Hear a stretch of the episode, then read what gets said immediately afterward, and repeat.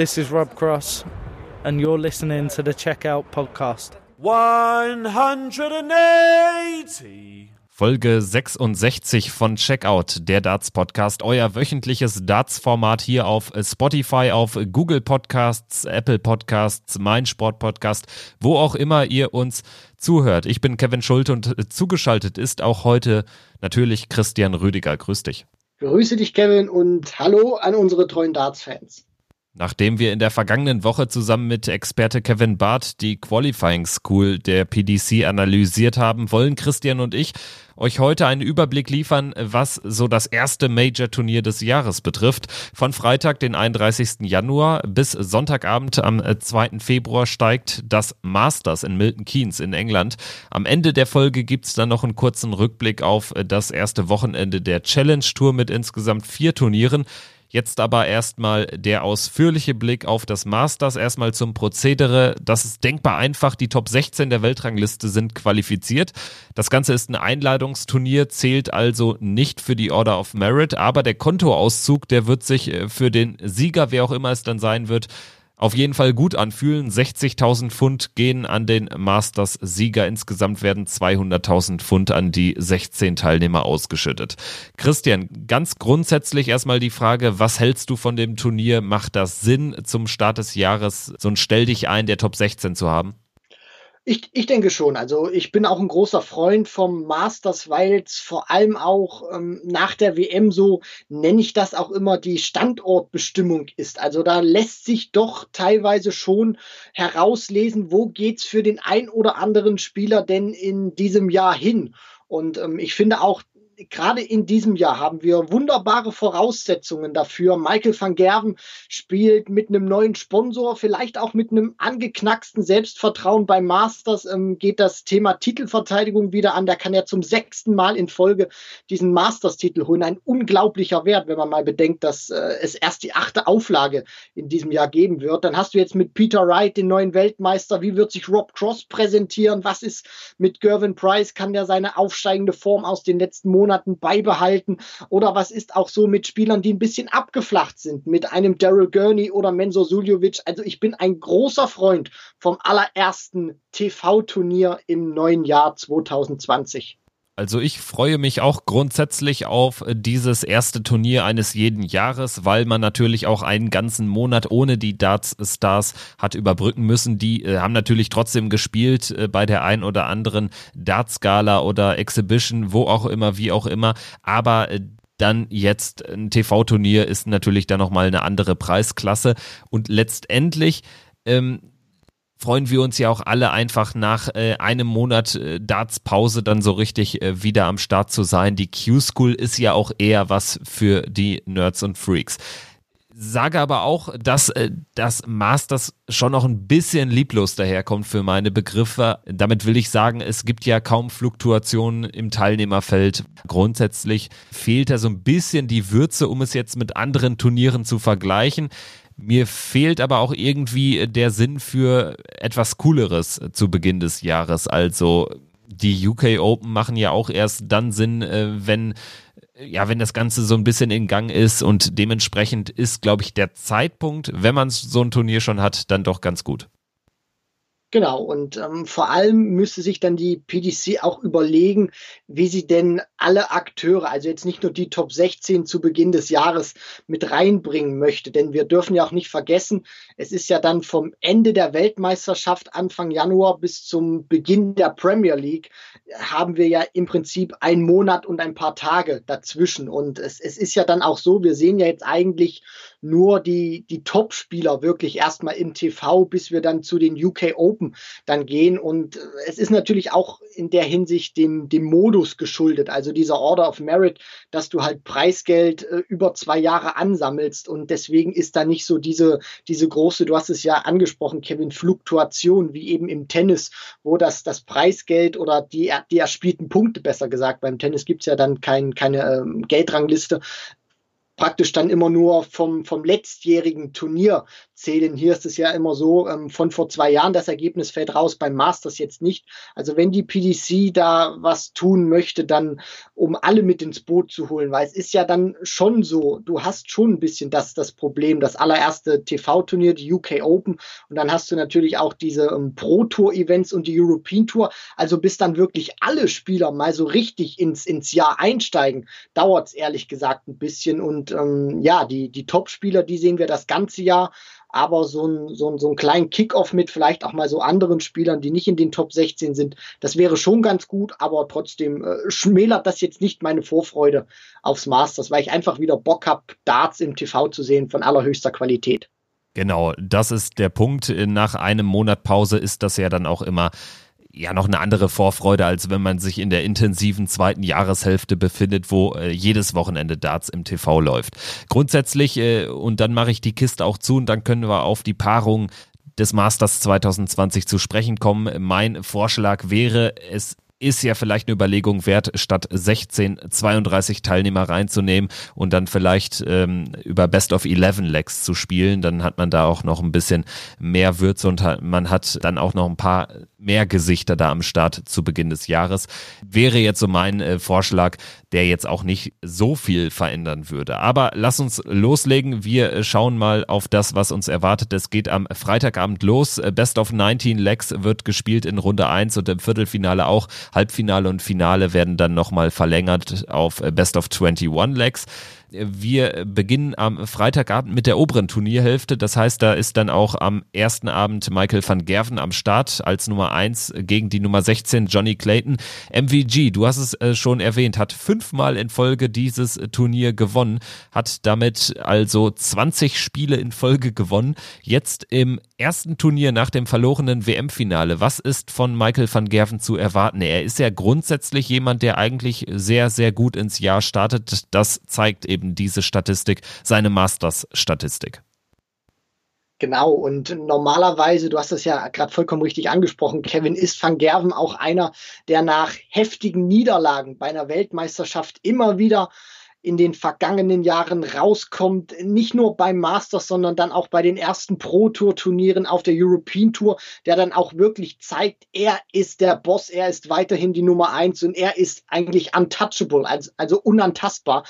In diesem Jahr glaube ich allerdings, dass wir da so ein paar umgekehrte Vorzeichen haben. Ich sehe Van Gerven jetzt nicht so stark, wie wir das in den vergangenen Jahren gehabt haben, auch nach einer WM-Niederlage, weil da fand ich im Prinzip seine WM-Leistung bei der vergangenen WM über die Konstanz her gesehen. Da hat er mich nicht überzeugt und es war auch nie dieser Auftritt dabei, wo ich jetzt wirklich gesagt habe, Van Gerven ist unschlagbar. Also für mich scheint er momentan auch verwundbar zu sein und die Frage, die ich mir jetzt natürlich auch stelle, ist, wie kommt er denn mit seinem neuen Equipment zurecht? Also er hat ja gesagt, nach, nach seinem Wechsel zu, zu Winmau, er wird im Jahr 2020 mit neuen Darts spielen wollen. Ob er die jetzt wirklich auspackt oder nicht, das sei erstmal dahingestellt. Aber wenn Van Gerven so eine Aussage tätigt, dann ist er schon sehr glaubwürdig, dass man ihm auch abnehmen kann, der wird mit neuen Darts antreten. Und dann ist wirklich auch die Frage, wie kommt er denn mit diesem neuen Set zurecht? Er war in Dubai, hat Urlaub gemacht, hat auch mal die Darts weggepackt,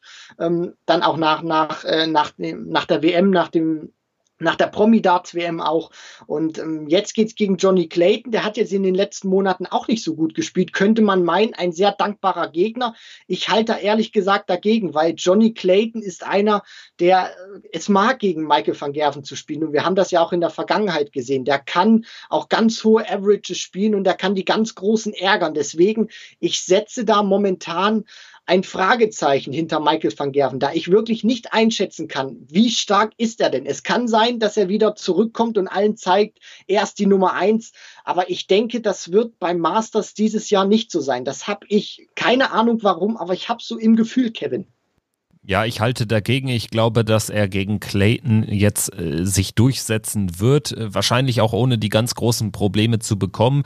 Ähm, ich äh, finde, er macht einen sehr aufgeräumten Eindruck, auch äh, schon unmittelbar nach der verlorenen äh, WM, also nach dem verlorenen WM-Finale gegen Peter Wright. Ich könnte mir gut vorstellen, dass er ja da doch in einer ganz guten Verfassung sich mental befindet, also irgendwie böse Geister auch losgeworden ist, beziehungsweise die gar nicht äh, zu sehr an sich hat herankommen lassen nach dem verlorenen WM-Endspiel. Das ist so mein Eindruck, sage auch, dass die obere Turnierhälfte beim Masters in diesem Jahr für mich die einfachere ist. Ähm, Nichtsdestotrotz, äh, er spielt nur gegen Top-Leute. Und äh, da wartet zum Beispiel dann äh, im Viertelfinale, sollte er sich gegen Clayton durchsetzen, eventuell ein Nathan Aspinall, der auf die dann doch immer noch moderate Distanz von dann äh, Best of 19 Legs dann absolut nicht chancenlos ist gegen einen Michael van Gerven. Sollte Espinel in diesem Jahr so weitermachen, wie er im letzten aufgehört hat.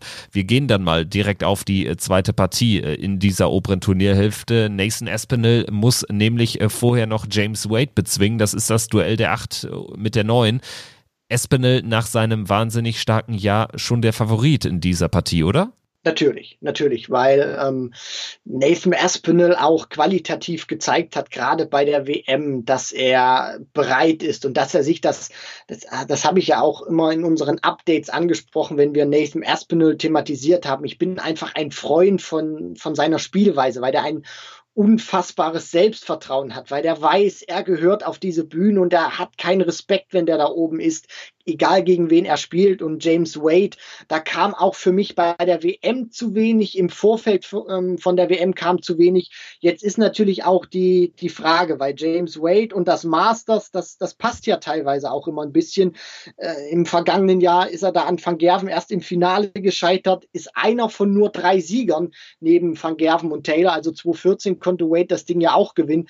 Allerdings, und da bin ich auch bei dir, ähm, glaube ich, dass Nathan Aspinall diese Partie gewinnen wird und dann im Viertelfinale, das sollte jetzt gerade nicht falsch klingen, gegen Michael van Gerven spielen wird, weil ich glaube, van Gerven wird zwar Clayton schlagen, aber so auf, auf den Turniersieg her rechne ich ihn jetzt ähm, nicht so diese ultimative Top-Favoritenstatus aus, diesen Top-Favoritenstatus aus wie in den vergangenen Jahren.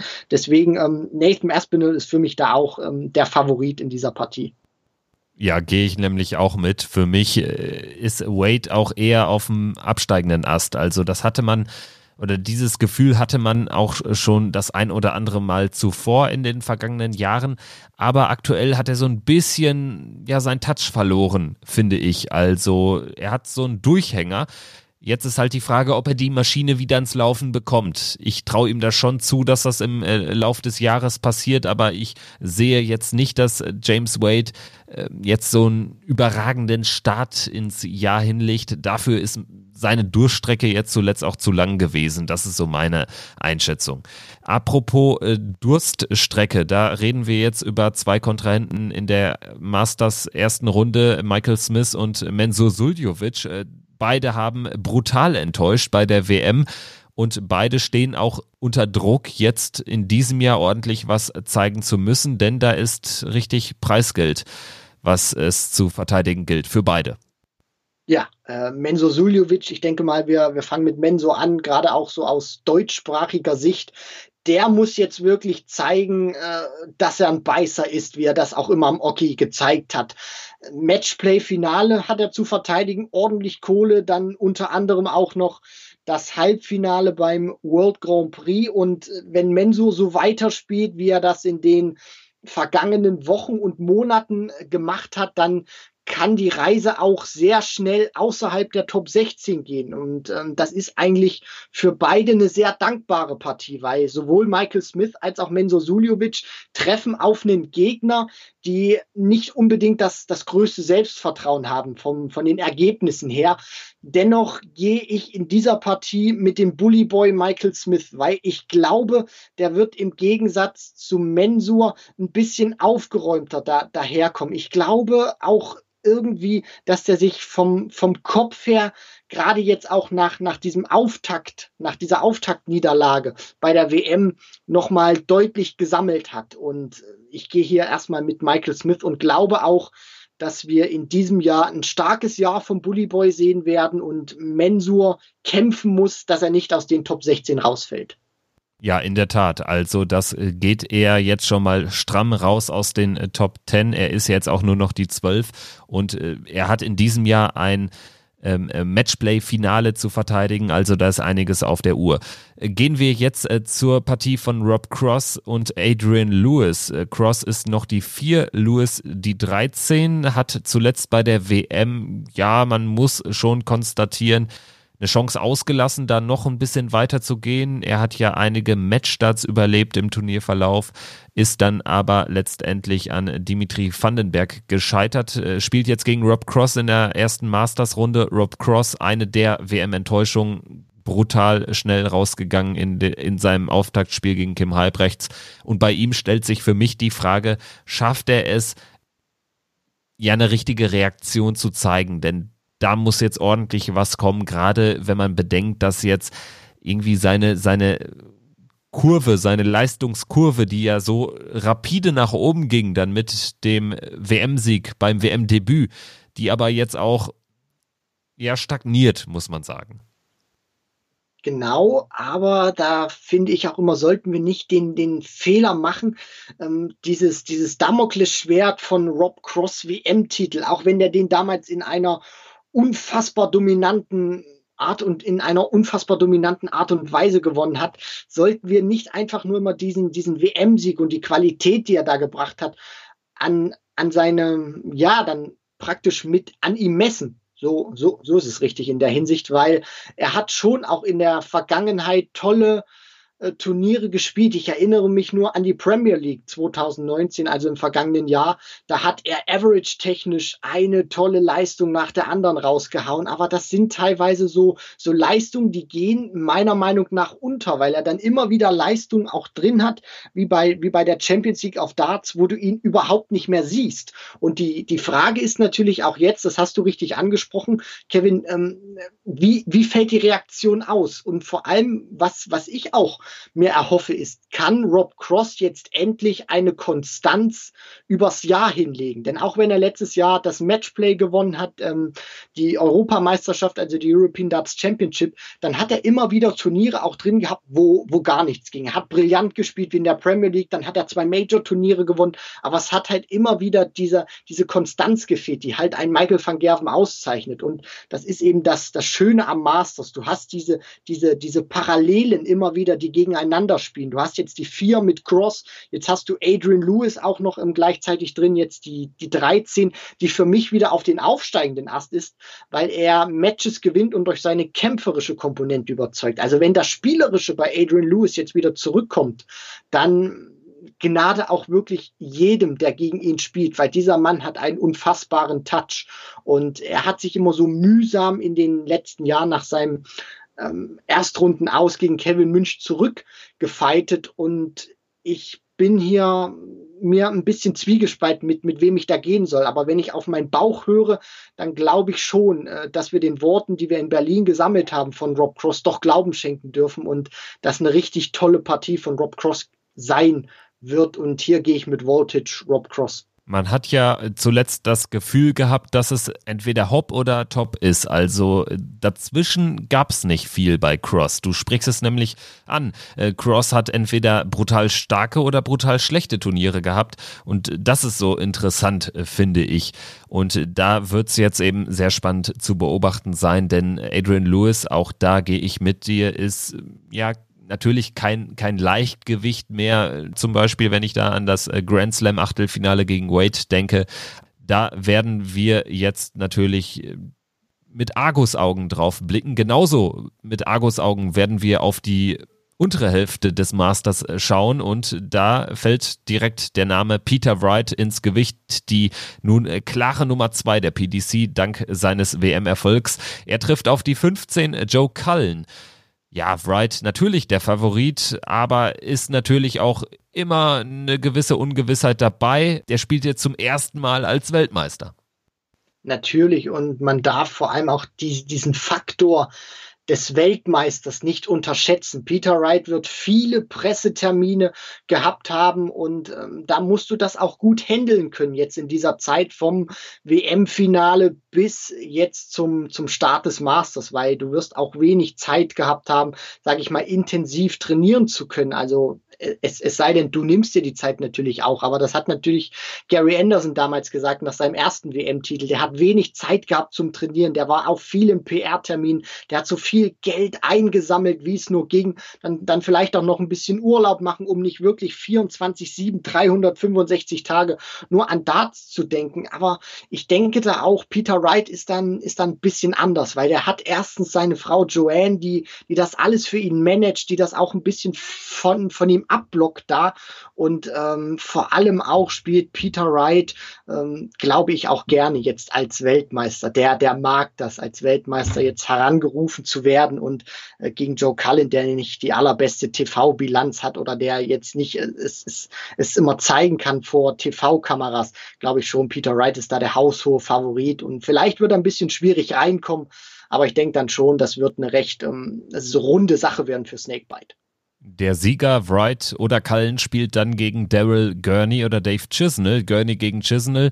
Äh, Gurney an sieben gesetzt, Chisnell an zehn. Ich gehe eher mit Chizzy. Der hat für mich einfach den konstanteren, den besseren Eindruck gemacht im Verlauf äh, des vergangenen Jahres. Bei Gurney muss man auch konstatieren, der ist nicht mehr ganz so unumstritten so weit vorne in der Weltrangliste. Also seine spielerischen Leistungen haben das zuletzt eigentlich nicht gezeigt, nicht unter Beweis stellen können. Nein, da bin ich bei dir. Chizzy nach seinem Wechsel, nach seinem Sponsorwechsel, ähm, jetzt zu Harrows, ähm, ein vollkommen anderer Spieler und äh, auch, wie, auch wieder die Scoring Power gefunden. Daryl Gurney, der lebt so, das hast du ja auch gerade angesprochen, äh, von, von so einzelnen Momenten. Also der, da fällt jetzt auch gegen Ende des Jahres der Sieg bei den Players Championship Finals raus. Da gehen dann nochmal 100.000 weg. Also Gurney muss jetzt auch wirklich zeigen, dass er zu Recht in die Premier League gewählt wurde und dass er wieder ein tolles Jahr spielen kann. Aber momentan ist da, da ich, bin ich vollkommen bei ihr, Kevin. Chizzy, der Favorit in dieser Partie. Dann ist die Frage, was wir mit Gary Anderson, dem Flying Scotsman, anfangen in diesem Jahr. Das letzte Jahr stand ja so ein bisschen unter dem oder im Schatten seiner Rückenverletzung, seiner Rückenprobleme, weshalb er die Premier League nicht äh, spielen konnte, dadurch per se schon einiges an Spielpraxis, an Matchpraxis verloren hat, was er auch nicht so richtig hat aufholen können. Denn das äh, ging ja auch immer aus unseren Analysen hervor und das hat sich letztendlich ja auch bei der WM gezeigt, als er dann gegen Nathan Espinel einfach verdient verloren hat. Er hat ganz gut gespielt, aber Espinel war einfach in dem Jahr besser besser und auch in dem Spiel besser. Jetzt geht's äh, für Gary Anderson zum Start des Jahres gegen die Nummer 11 der Welt, gegen Ian White. Ja, der Flying Scotsman vor einem wirklich für meine Begriffe vorentscheidenden Jahr. Wenn ich mir nämlich jetzt mal das Tourcard Race für 2021 anschaue, ist Gary Anderson aktuell auf Rang 30. Also der muss richtig was verteidigen. Das äh, können wir auch mal kurz aufdröseln. Der hat ja 2018 eines seiner stärksten Jahre gespielt, wenn wir mal die beiden WM-Siege mal ein bisschen ähm, untergeordnet betrachten. Der hat das Matchplay gewonnen, der hat die UK Open gewonnen, der hat die Champions League of Darts gewonnen und die ersten genannten Turniere, die gehen ja auch in die Order of Merit mit ein. Das heißt, es wird für Anderson auch sehr knackig werden zu Beginn des Jahres, Mitte des Jahres. Und äh, ich bin auch wirklich genauso gespannt wie du, welchen Gary Anderson wir sehen werden.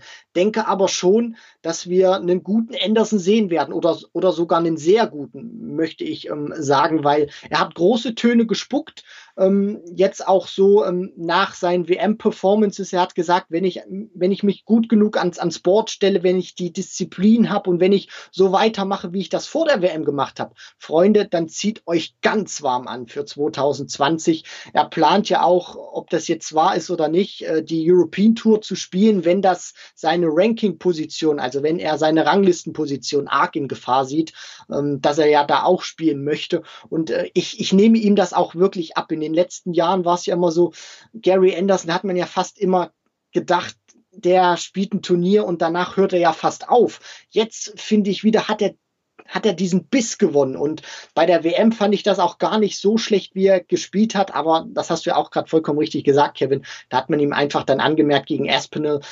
Da hat, da haben so ein paar Matches gefehlt. Und ähm, wenn er jetzt wirklich fleißig genug trainiert hat, und ich glaube, das wird er gemacht haben, dann sehen wir einen toll aufgelegten Gary Anderson für 2020. Und wir sehen auch wieder einen Gary Anderson, der sich dann tolle Matches mit Van Gerven, mit Wright, mit Price und Cross liefern kann. Also hier gehe ich wirklich auch ganz klar mit Gary Anderson und äh, habe da volles Vertrauen, dass wir ihn bei alter Stärke sehen werden.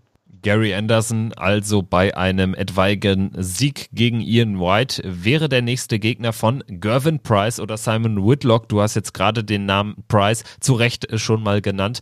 Das ist, wenn man jetzt auch die Spitzenleute nochmal ein bisschen unterscheidet, für mich äh, ja dann nochmal aktuell eine Klasse über Gary Anderson, über Dave Chisnell, über Rob Cross. Price ist einer, der wirklich ganz viel gewinnen kann in diesem Jahr. Momentan äh, gebe ich dir vollkommen recht, steht er ähm, vom spielerischen her über Gary Anderson, weil er es konstant gebracht hat. Jetzt müssen wir dann natürlich auch gucken, was Anderson so bringt. Ähm, vom, vom Touch her würde ich dann trotzdem dagegenhalten und sage, Anderson ist da schon noch eine, eine Klasse besser, wenn er wieder zu seinem alten Niveau zurückfindet. Momentan, da bin ich auch bei dir, ist Price ähm, eine Klasse besser. Und jetzt ist natürlich auch die Frage, kann Price das auch wirklich konservieren? Er war ja vor der WM der, der zweitbeste Spieler auf diesem Planeten. Das ist er jetzt momentan erstmal nicht. Jetzt ist er nur noch die drei, also jetzt auch so von, von, von diesen, diesen ganzen Sachen ja, weil Peter Wright ist natürlich jetzt auch Weltmeister, hat natürlich sich diesen Status jetzt auch verdient, die Nummer zwei genannt zu werden hinter Michael van Gerven. Ähm, wenn wir jetzt mal die Ranglistenposition auch mal vollkommen außer Acht lassen würden. Aber ähm, erstmal zu, zu seinem Match gegen Whitlock, da ist er für mich klarer Favorit. Also da rechne ich Whitlock auch nicht viel aus. Es sei denn, Price hat wirklich einen ganz schlechten Tag erwischt. Und äh, ich, ich freue mich dann auch wirklich, wenn es zu diesem Viertelfinale kommen sollte. Da gibt's die, die Geschichte natürlich vom Grand Slam-Finale damals 2018, was ja Anderson in der Hinsicht auch wieder zu verteidigen hat. Ähm, Stichwort Preisgeld.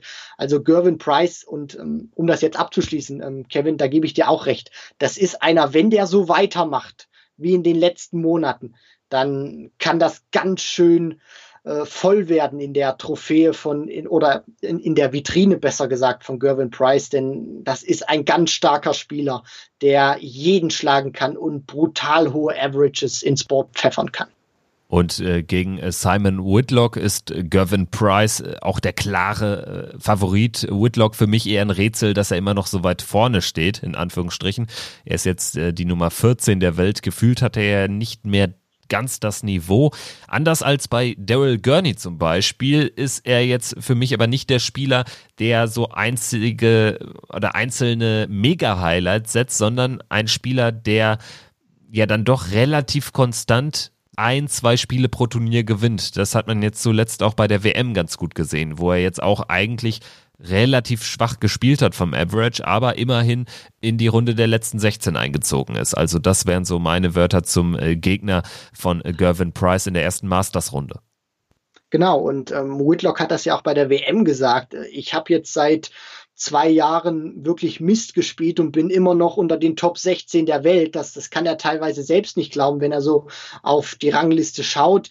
Ähm, ich bin da aber bei dir und sage, der hat sein Zenit mittlerweile auch überschritten. Der hat nicht mehr dieses Niveau, um in ein ganz großes Finale, sei es jetzt Matchplay, WM, Grand Slam einziehen zu können. Selbst beim Masters rechne, ihn, rechne ich ihm das nicht aus, auch wenn es der Beginn einer neuen Saison ist, weil diese, diese Dichte einfach an Topspielern viel zu groß ist. Und ähm, vielleicht könnte er, wenn er einen guten Tag erwischt, Price einen schlechten ihn schlagen, was ich allerdings nicht glaube. Aber um jetzt wirklich mal die, diesen ganz großen Run nochmal zu haben, in ein Halbfinale, in ein Finale, bei einem TV-Turnier einzuziehen, da sehe ich ihn einfach nicht mehr. Und da kommt ihm einfach auch diese Order of Merit zugute. Wenn du eben in, über die, die zwei Jahre oder über diesen Zeitraum immer wieder dich ein paar Runden weiterkämpfst, dann so Achtelfinale spielst, auch mal Viertelfinale, dann sammelst du natürlich immer mal wieder ähm, ein bisschen in Anführungszeichen Preisgeld ein und kannst dich natürlich dann auch so in diesen Top 16 halten. Ganz klar.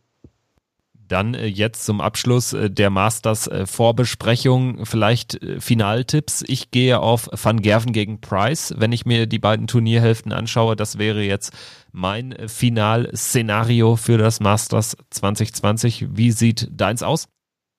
Äh, ich hm, hätte jetzt auch Van Gerven gesagt, aber ich gehe da jetzt einfach mal nach, nach dem Bauchgefühl und ähm, bringe da auch mal ein bisschen Würze rein. Ich sage, Rob Cross wird sich durchsetzen. Der hat große Töne auch gespuckt, ähm, war auch sehr selbstreflektiert und sage, er spielt im Finale Da glaube ich, wird es Gary Anderson sein, der sich im Halbfinale gegen Peter Wright durchsetzt, also Cross gegen Anderson. Dann werden wir das äh, nächste Woche natürlich ausführlich analysieren. Das äh, gesamte Masters ist ja ein sehr kompaktes Turnier über drei äh, Tage, über vier Sessions insgesamt hinweg. Und bevor wir die heutige Folge beschließen, würden wir euch noch ganz gerne mit reinnehmen, ja sozusagen in die ganz aktuellen Darts-News des vergangenen Wochenendes. Denn die Challenge Tour hat ja bereits begonnen, also der Unterbau der PDC. Alle Spieler, die bei der Qualifying School mitgemacht haben, aber keine Tourcard erspielen konnten, die sind teilnahmeberechtigt für diese Turniere. Und ja, dieses erste Wochenende war ganz wichtig, was die Pro Tour Nachrückerposition betrifft. Und da hat sich jetzt im Ranking mit Scott Mitchell ein weiterer BDO-Mann, einer der Top-BDO-Leute nach vorne gesetzt und sollte nur ein einziger Spieler bei den ersten Players Championship Events nicht mit dabei sein. Also ein einziger Tourcard-Holder, dann äh, rückt Scott Mitchell nach.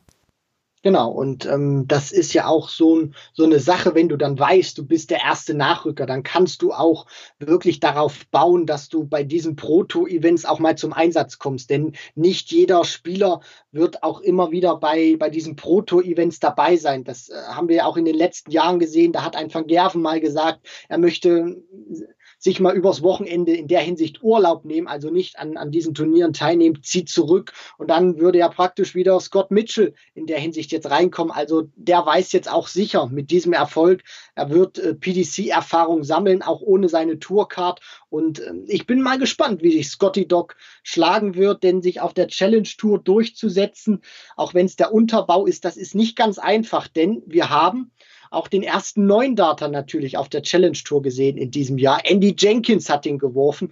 Also das, das zeigt schon, die Qualität ist da auch ganz hoch. Auch wenn wir uns die Averages angeguckt haben, da waren teilweise auch 108er Averages mit, äh, 108er Average mit dabei, viel über 100. Also, dass sich da Scott Mitchell auch durchsetzt, sich seinen ersten PDC-Titel holt, äh, da muss man auch schon den Hut davor ziehen und nicht einfach abwinken und sagen, ja, Challenge Tour Unterbau. Nee, Quatsch. Das ist ganz große Qualität, die die Jungs da auch bieten. Ja, vor allen Dingen, wenn man sich die Averages, äh, die Durchschnitts-Averages der Top 10 anschaut, die sind alle über 90. Und äh, was jetzt auch noch ganz wichtig ist für die Führenden dieser Rangliste, das nächste Challenge Tour Wochenende findet erst am 11. und 12. April statt. Das heißt, alles, was äh, vorher stattfindet in Sachen Players Championship, können die Führenden mitspielen, wenn da entsprechend viele sozusagen die äh, Teilnahme ausschlagen von den Tourcard-Holdern und das sind ja erfahrungsgemäß immer zumindest so drei, vier, fünf. Wenn wir uns jetzt die Rangliste anschauen, das sind die vier Turniersieger des Wochenendes, äh, die da ganz vorne stehen auf den ersten vier Plätzen, getrennt nur durch insgesamt 150 Pfund. Man sieht da auch ganz deutlich, äh, dass eigentlich nur Turniersiege dich so richtig weit nach vorne bringen in dieser Order of Merit. Scott Mitchell an eins, Rob Collins oder Robert Collins an zwei, an drei Matthew Dennant und und an vier Jitze van der Waal, ein Niederländer. Danach gehen wir weiter runter auf sechs Rafferty, auf sieben Gilding, Cameron Menzies auf neun, also der eine oder andere bekannte Name auch dabei. Boris Kolzow findet sich dann erst auf Rang 17 wieder. Für die Deutschen war es ein ganz, ganz schlechtes Wochenende. Da brauchen wir jetzt äh, kein lobend hervorheben. Das war nämlich nichts. Insofern haben wir jetzt auch mal äh, einen kurzen Blick auf die Challenge Tour geworfen und ja, wir werfen dann nach dem Masters einen ausführlichen Blick auf das, was dort passiert ist in Milton Keynes. Und ja, wir freuen uns schon sehr darauf. Und bis dahin sei euch gesagt oder ans Herz gelegt, gerne mit uns in Kontakt treten in den sozialen Medien, ob bei Twitter, Instagram oder Facebook ja, dann könnt ihr uns mal sagen, wer eure Favoriten sind, was ihr generell von dem Turnier haltet. Und in diesem Sinne freuen wir uns schon auf nächste Woche, oder Christian? Absolut. Das, es, es geht endlich wieder los. Darts im TV. Leute, reinschalten, hinsetzen, genießen. Das wird ganz großes Kino. In diesem Sinne, für heute checken wir aus hier im Podcast und wir melden uns nächste Woche nach dem Masters. Macht's gut. Ciao.